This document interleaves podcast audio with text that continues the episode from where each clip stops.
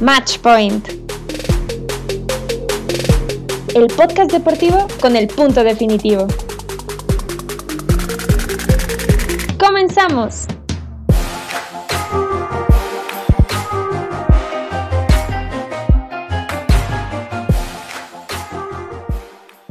¿Qué tal? Les damos la bienvenida una vez más aquí a Matchpoint, el programa deportivo con el punto decisivo.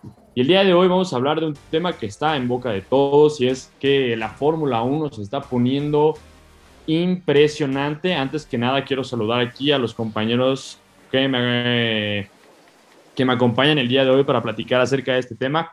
Empezando contigo, Jesús, ¿cómo estás el día de hoy, amigo? Estamos bastante contentos, eh, mi parra, estamos a todo dar, un día fenomenal, tengo muchas emociones y estoy muy emocionado por lo que viene en la Fórmula 1. Así es, porque hay que, hay que recordar que este, este es un día histórico para no solamente México, sino que para toda Latinoamérica, con lo que consiguió Sergio Pérez, que en un momento más lo vamos a platicar. Antes que eso, también voy a saludar a mi estimada Mafer Leva. ¿Cómo estás, Mafer? Hola perrita, hola Chucho, muy bien, gracias. Muy contenta con los resultados de la carrera del domingo. La verdad es que no me los esperaba, pero estuvo bastante interesante. Así es, estuvo muy, muy interesante. Igualmente saludamos a Fer Buga, nuestra productora. Pero antes de hablar acerca de los resultados del día de hoy, que la verdad fueron algo que nos dio una algarabía a todos los mexicanos que hace mucho tiempo no teníamos. Vamos a hablar acerca del resultado del fin de semana pasado, que se fue, que se fue el Gran Premio de España en el circuito Barcelona-Cataluña, donde algo sucede con respecto al mismo equipo que vio al piloto mexicano quedarse en el primer puesto. Y es que a pesar de que se lleva el 1-2, el equipo de Red Bull el pasado fin de semana tuvo un sabor agridulce, sobre todo para el mexicano, que tuvo circunstancias adversas. Y es que durante la carrera, en algún punto de la carrera, Checo Pérez traía mejor, mejor ritmo de lo que traía su coequipero Max Verstappen y en ese momento le pidió al equipo que si lo dejaba pasar y la respuesta fue negativa. Posteriormente en la carrera, este mismo Max Verstappen, su coequipero, tuvo mucho mejor ritmo que el mexicano y se le pidió de lo mismo que había solicitado Checo, pero de al revés, ¿no? Que se le dejara pasar a Max Verstappen. Él comenta que se le hacía muy injusto, pero que no iba a protestar, no iba a decir nada e iba a dejar pasar a Max sin mayores problemas. Quiero preguntarles inicialmente, empiezo contigo, Chucho, ¿qué, viste en esta primera carrera donde vimos la prioridad que se le da a Max Verstappen? ¿Qué pensaste al respecto y, y cómo viste la primera reacción?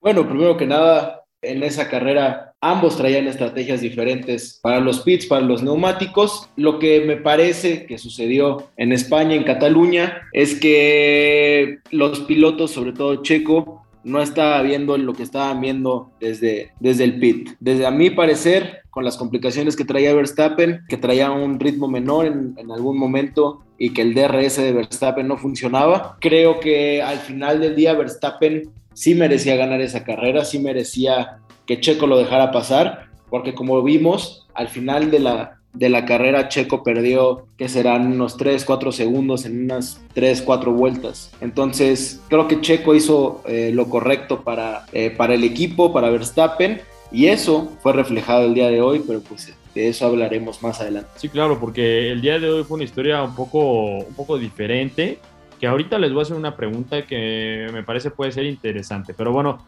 hablando acerca de también lo que sucedió en España, Mafer, ¿tú cómo lo viste? ¿Tú qué sentiste al respecto de lo sucedido con el equipo Red Bull el pasado fin de semana? Entiendo lo que hablamos del ritmo que traía Max Verstappen, que era superior al de Checo, pero lo que creo también es que ahí crearon un conflicto innecesario entre los pilotos y con la relación que tienen con Checo. A lo que voy es que sí, ellos dos iban a conseguir el 1-2, fuese quien fuese primero. Entonces creo que lo que pudieron haber hecho ahí es dejarlos que compitieran. Si eventualmente Checo iba a perder tres segundos, pues bueno, que se lo jueguen. Entiendo que pudieron haber eh, ahí prevenido algún accidente, pero creo que también entraron en una discusión innecesaria de justamente decirle a Checo, ¿sabes qué? Que no se te olvide que eres el piloto número dos. Y creo que sí generó molestias. Todos escuchamos los mensajes de está bien, pero vamos a tener que hablar. Entonces, evidentemente está enojado, está dando muy buen año en este, esta temporada, entonces creo que ahí lo que tuvieron que haber hecho era eso, dejen los que compitan y al final uno de los dos se va a quedar con el primer lugar, tienes un 1-2 y no tienes por qué eh, sacrificar la buena relación que tienes con alguno de los pilotos, que fue algo que creo que estos dos fines de semana se empezaron a notar tensiones dentro de ambos pilotos de, de Red Bull, ya hablaremos un poquito más de lo que sucedió en Mónaco, pero yo siento que crearon ahí una situación medio incómoda que no tenían, que en este momento no era necesario. ¿Sabes qué pasa, Mafer? Y es que no se nos puede olvidar la historia que tiene la Fórmula 1 con los coequiperos. Y es que si tú le das libre albedrío a ambos pilotos de literal irse el uno contra uno, han sucedido accidentes y accidentes que perjudican demasiado al equipo. Lo vimos con Mercedes entre Rosberg y Hamilton en aquel campeonato que gana Rosberg y que al final destruye completamente. O sea, si estamos hablando de relaciones, la relación que era, esa sí era de amistad entre Rosberg y Hamilton de años atrás, se destruye completamente y hoy por hoy ya no son amigos. Y lo han dicho expresamente ambos pilotos. Esa relación se destruye porque les dejaron batallar entre ellos. Lo que sucede después también le sucedió a Red Bull. Red Bull con Max Verstappen y con Richardo se dieron golpes, se acabaron contactando varias veces en pista, lo cual al equipo le acaba complicando demasiado la situación, tanto en campeonato de pilotos como en campeonato de constructores. Me parece inteligente sí que hayan dejado a Max Verstappen pasar porque traía infinitamente mejor ritmo y cualquier accidente que porque Checo se defendiera podía provocarlo, hubiera sido catastrófico para el equipo. Lo que no me parece justo es que a Checo no lo dejaran pasar cuando él traía el mejor ritmo y podía hacerle daño a los Mercedes que estaban adelante de ellos. Yo creo que esa es la parte injusta con la que se tendría que trabajar, inclusive lo que Checo consideraba como injusto, porque no me parece injusto el que lleguen órdenes de equipo de deja pasar a tu compañero que trae mejor ritmo. Lo que me parece injusto es que a uno sí lo dejen pasar y al otro no lo dejen pasar. Vamos a dejar pasar a todos con el fin de que el equipo se vea beneficiado. Y bueno, con ese pequeño contexto de lo que pasó en el circuito de Barcelona-Cataluña el fin de semana pasado, llegamos aquí a Mónaco, donde empezó el fin de semana de buena manera para Checo Pérez porque acabó clasificado después de la Q3 en, tercer lugar, en tercer lugar, pero gracias a un accidente que este mismo corredor tiene, evita que tanto su coequipero Max Verstappen como Carlos Sainz consiguieran una mejor posición en el circuito donde más importante es la clasificación. Entonces, quiero preguntarles sus opiniones al respecto. ¿Qué creen que, que haya afectado en esta parte de la Q3 donde Checo Checo choca al final y si alguno de estos dos pilotos, tanto Sainz como Verstappen, hubieran podido alcanzar al tiempo que hizo Charles Leclerc para llevarse la pole. La clasificación en Mónaco, en sí Mónaco es un circuito muy difícil. Hay que tener en cuenta que Mónaco es el único circuito de todo el calendario que no tiene en sí cumplidas las regulaciones de una pista de Fórmula 1 y que es más eh, una, una pista en donde se corre por tradición. Tomando eso en cuenta, la pista es muy angosta, hay muchas curvas muy cerradas, cualquier mínimo error pues te puede llevar al muro prácticamente a destruir el coche. Entonces, lo que le pasó a Checo fue un error, no creo que de, concentración, sino más bien de presión en el momento, porque el, accidente ocurre en los últimos segundos de la Q3. Era para sacar la última vuelta que, eh, que los pudiera clasificar eh, más alto en la parrilla entonces fue un error, eh, yo creo que de presión, de las circunstancias, de saber que merece más dentro de Red Bull. Y pues nada, fue un error eh, como le puede haber pasado a, a cualquiera desde mi punto de vista. Fuera de eso, creo que Checo manejó increíblemente hasta la Q3. Ahí estoy de acuerdo contigo, sí fue un despiste. Creo que entrevistaron después a Checo y justo él hablaba de que fue un fallo en los neumáticos, si no me equivoco.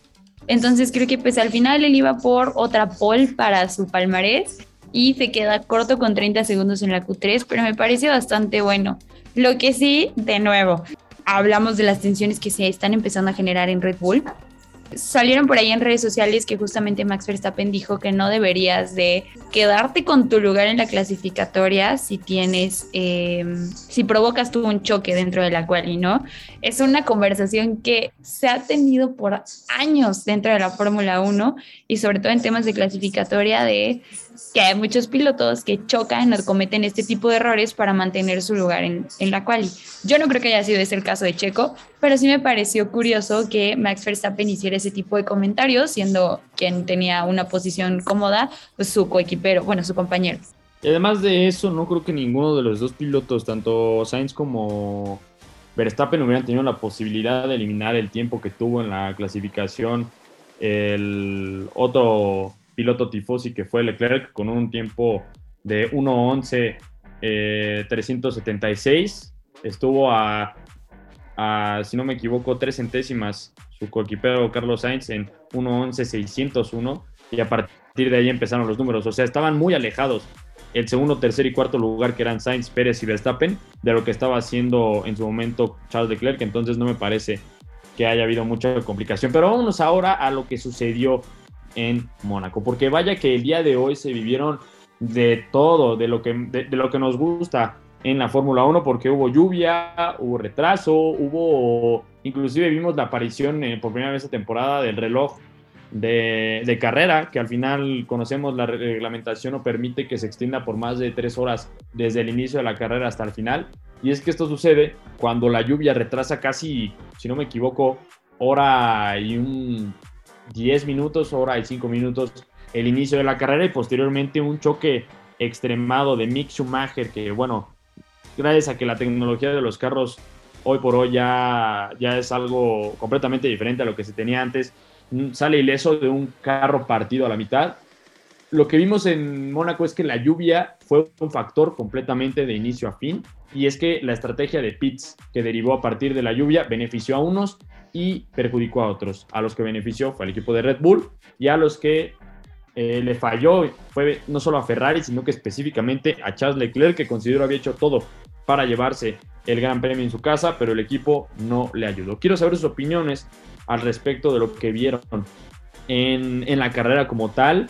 ¿Qué les pareció la lluvia? Si les, si les emocionó los cambios de llantas que se dieron desde el principio de, de, la carrera y también que si les pareció emocionante esta parte del reloj que me, a, mí, a mí me agradó bastante, pero quiero saber su opinión. Empezamos contigo, Chucho. Eh, fue una carrera fenomenal desde, el, desde mi punto de vista. Estábamos acostumbrados a un gran premio de Mónaco bastante aburrido que definía el, el, la carrera desde el, desde el día de sábado, un día sin adelanta, adelantamientos.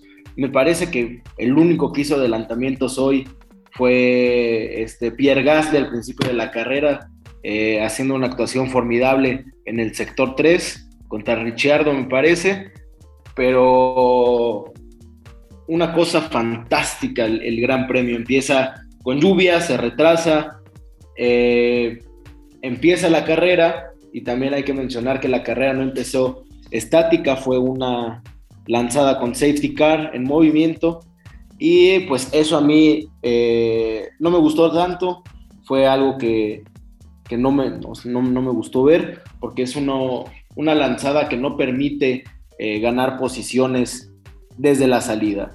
Después Checo eh, se empieza a secar la pista, Checo dice que empieza a, a sentir que las llantas intermedias son las mejores y ahí es cuando empieza el festival de estrategias entre Red Bull y Ferrari, donde Ferrari sale perdiendo y Sainz ganando. Entonces, no sé qué opines, Maffer, del, del Gran Premio. Igual que tú, la verdad creo que estuvo muy entretenido, diferente a lo que habíamos visto años pasados. Y les tengo que confesar que yo no le tenía esperanza porque sabemos que Mónaco es uno de los circuitos más estrechos del calendario.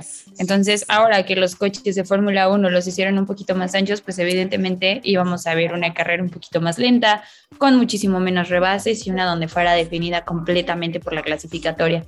Entonces, el hecho de que justamente la pelea estuviera dentro de las estrategias de Red Bull y Ferrari me pareció increíble. Iban bastante bien, por ahí se les empezaron a complicar las cosillas a los de Ferrari y por eso tenemos el resultado que tenemos. Pero eh, algo que a mí me encantaría destacar fue la pelea que hubo por el primer lugar hubo un momento en, las últimas, en los últimos minutos que iban como trenecito Checo, Sainz, Verstappen y Leclerc, todos a menos de un segundo de diferencia, entonces se vio bastante interesante cómo iban todos pegados. Checo, como siempre, siendo el ministro de Defensa, protegiendo la primera posición a toda costa. Hay que, hay que recalcar, eso sí, el trabajo que hizo Sainz para bajar una diferencia superior a los tres segundos a menos de un minuto en cuestión de cinco o seis vueltas. Entonces ahí bastante bien. Creo que este gran premio redime las malas actuaciones que había estado teniendo Carlos Sainz a lo largo de la temporada, pero sabemos que Mónaco es un circuito que al español se le da de maravilla, ahí sí no tengo ninguna queja. También destacar por ahí el trabajo que hizo Fernando Alonso, que de repente tiene carreras medio buenas, carreras pero en este en específico fue otro piloto que dio cátedra en defensa y mantuvo a Hamilton a raya. Entonces, ahí no hubo ningún rebase, era una de las partes más eh, interesantes, era una de las partes creo que más interesantes para ver, que era justamente la pelea entre Alonso, Hamilton y Fettel. Lamentablemente la estrategia de Aston Martin lo quita de esa pelea, pero quedan Alonso y Lewis Hamilton también para darnos ahí una buena batalla de los viejos tiempos. Entonces creo que fue un gran premio que se disfrutó muchísimo en ese sentido. Y qué batalla de dos legendarios de la Fórmula 1. Considero que eso nos hizo recordar a muchos de las épocas de McLaren, cuando estos eran coequiperos y bueno, se daban absolutamente con todo. La verdad es que con carros que parecieron bastante parejos el día de hoy, se dieron un muy buen tiro estos dos pilotos. La situación que decisionabas, Maffer, en, en la parte de arriba es que, bueno, estaba muy complicado el rebase, como lo mencionan, el circuito de, de Mónaco lo único que te permite es rebasar mediante la estrategia de pits o si tienes un carro infinitamente superior o por lo menos significativamente superior al que tienes enfrente, ya sea por cuestión de, de llantas, o obviamente ya cosas mucho más eh, mecánicas y electrónicas, llámese aerodinámica o llámese motor. Y, en este sentido, los Red Bull y los Ferrari estaban bastante parejos para que uno tuviera ventaja sobre otro en este circuito que no da, no da tregua.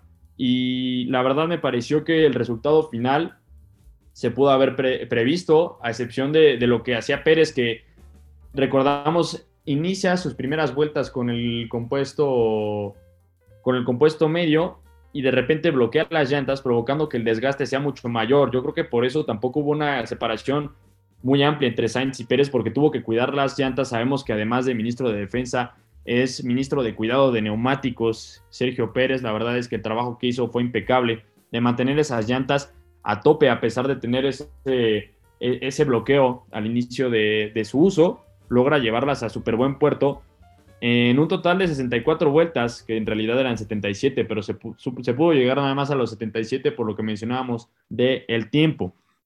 Aquí yo quería preguntarles un, un, factor importante y es que les quería preguntar qué hubiera pasado si Verstappen hubiera estado en la segunda posición y Pérez en la primera. ¿Ustedes creen que de nueva cuenta el equipo de Red Bull hubiera tomado la decisión de permitir el rebase de Verstappen sobre Pérez o hubieran permitido que, pelearan.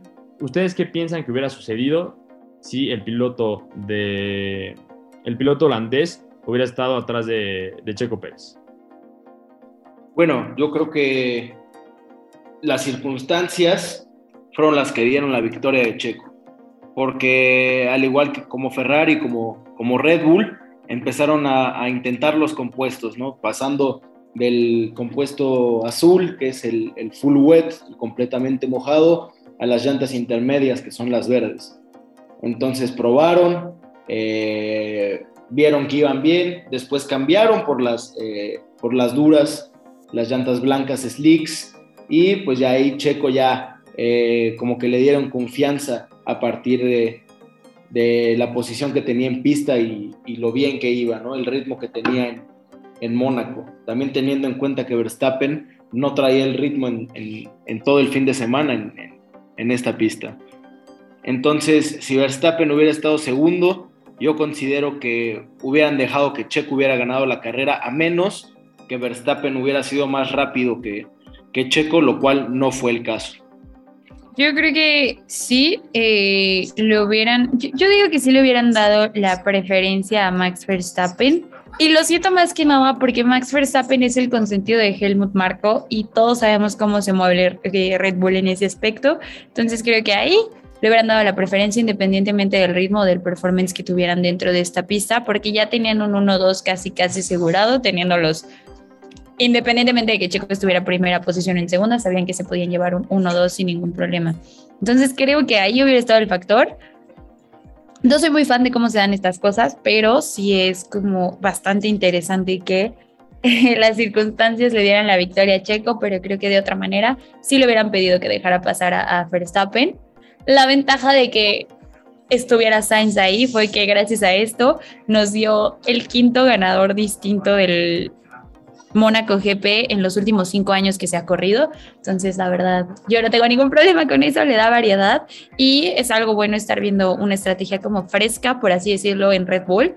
Más que nada, porque no sé si ustedes ya vieron los rumores de que Checo ya firmó su renovación con Red Bull.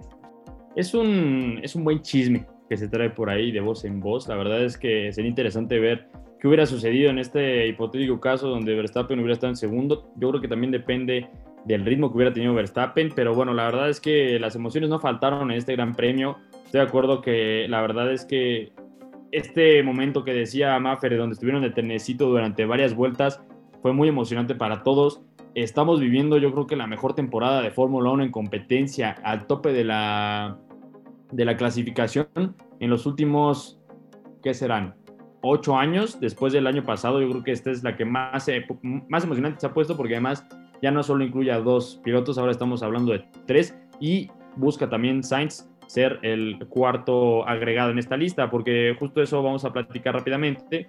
Eh, vamos a dar las posiciones que se tienen en el campeonato de pilotos, que me parece importante mencionar. Max Verstappen 125 puntos, seguido de Charles Leclerc con 116, seguido de Sergio Pérez con 110 puntos, George Russell con 84 y Carlos Sainz con 83. Esos son los primeros cinco que están bastante cerca eh, uno del otro. La verdad me parece muy emocionante lo que puede suceder, pero también hay que hablar acerca de lo histórico, lo que acaba de suceder con Checo Pérez. Y es que este hombre acaba de convertirse en el quinto latinoamericano en conseguir una victoria en el circuito de Mónaco, uniéndose a los históricos Juan Manuel Fangio, eh, Juan Pablo Montoya, eh, Reuter y últimamente, como no, hablar del máximo ganador en este circuito, Ayrton Senna. Este hombre se convirtió en leyenda con esta participación, por lo menos en el ámbito mexicano, porque es el primero obviamente en hacerlo y también se une a grandes, grandes nombres latinoamericanos. Checo Pérez, el, calendario parece que lo beneficia. Sigue una carrera que es eh, Azerbaiyán, el circuito de Baku. Entonces es una carrera que lo beneficia mucho, es una carrera que se le da bien. En los últimos años ha estado corriendo bastante bien en este circuito. El año pasado ganó en este circuito por circunstancias, eh, un safety car, Verstappen se choca contra el muro, Hamilton eh, bloquea las llantas en la primera curva. Entonces, para la siguiente fecha yo creo que Checo puede seguir haciendo grandes papeles, puede seguir haciendo eh, cosas increíbles dentro de la Fórmula 1 y me entusiasma bastante ver lo que eh, nos puede entregar el siguiente Gran Premio. Estoy completamente de acuerdo contigo, Chucho. 15 puntos de diferencia con Max Verstappen ya va a ser cosa de las estrategias que plantee Red Bull para tener a esos dos pilotos peleando el campeonato. Y retomando rapidísimo lo que dijo Parra, creo que sí es importante que Checo haya ganado esta carrera, más que nada porque te habla de la representación latinoamericana en la Fórmula 1, que sabemos que es un deporte muy europeo y muy elitista. Entonces creo que para todos aquellos niños y niñas que están empezando en el karting de Latinoamérica es importantísimo ver este tipo de representación y ver que hacen historia, ¿no? En el caso de México, justamente es el primer mexicano que se sube bueno, que gana el Gran Premio de Mónaco y por ahí también le llegó la inspiración de Pedro Rodríguez, que hay que recordar que traía un casco especial en honor a este gran piloto mexicano. Entonces también ahí honoró al pasado e inspirando a generaciones del futuro. Y sí, como dice Chucho, yo espero que en Baku nos vaya a dar otra sorpresa agradable como la de hoy. Así es, y bueno, también repasando de nueva cuenta lo que se va a vivir eventualmente después de este circuito en Mónaco. Veremos en dos semanas el Gran Premio de Azerbaiyán, que lo mencionaba Chucho, es un premio circuito urbano donde se corren calles eh, que se utilizan no para carreras. Después estaremos viendo el Gran Premio de Canadá en el circuito Jules Villeneuve. Después eh, Gran Bretaña y Austria serán los primeros para empezar el mes de julio y terminará julio terminará la primera parte, digamos, yendo a Francia y a Hungría. Entonces, estos son los grandes premios que nos faltan para el break de media temporada. Son seis grandes premios que pueden dar muchas emociones definitivamente. Eso ha sido de nuestra, todo de nuestra parte. Les agradecemos mucho haber escuchado el podcast del día de hoy y no se despeguen porque la próxima semana les traeremos más información del mundo deportivo. Esto es Match Point, el programa deportivo con el punto definitivo. Hasta luego. Esto fue Match Point, el podcast deportivo con el punto definitivo. Escúchalo en exclusiva por frecuencia SEM y en plataformas digitales.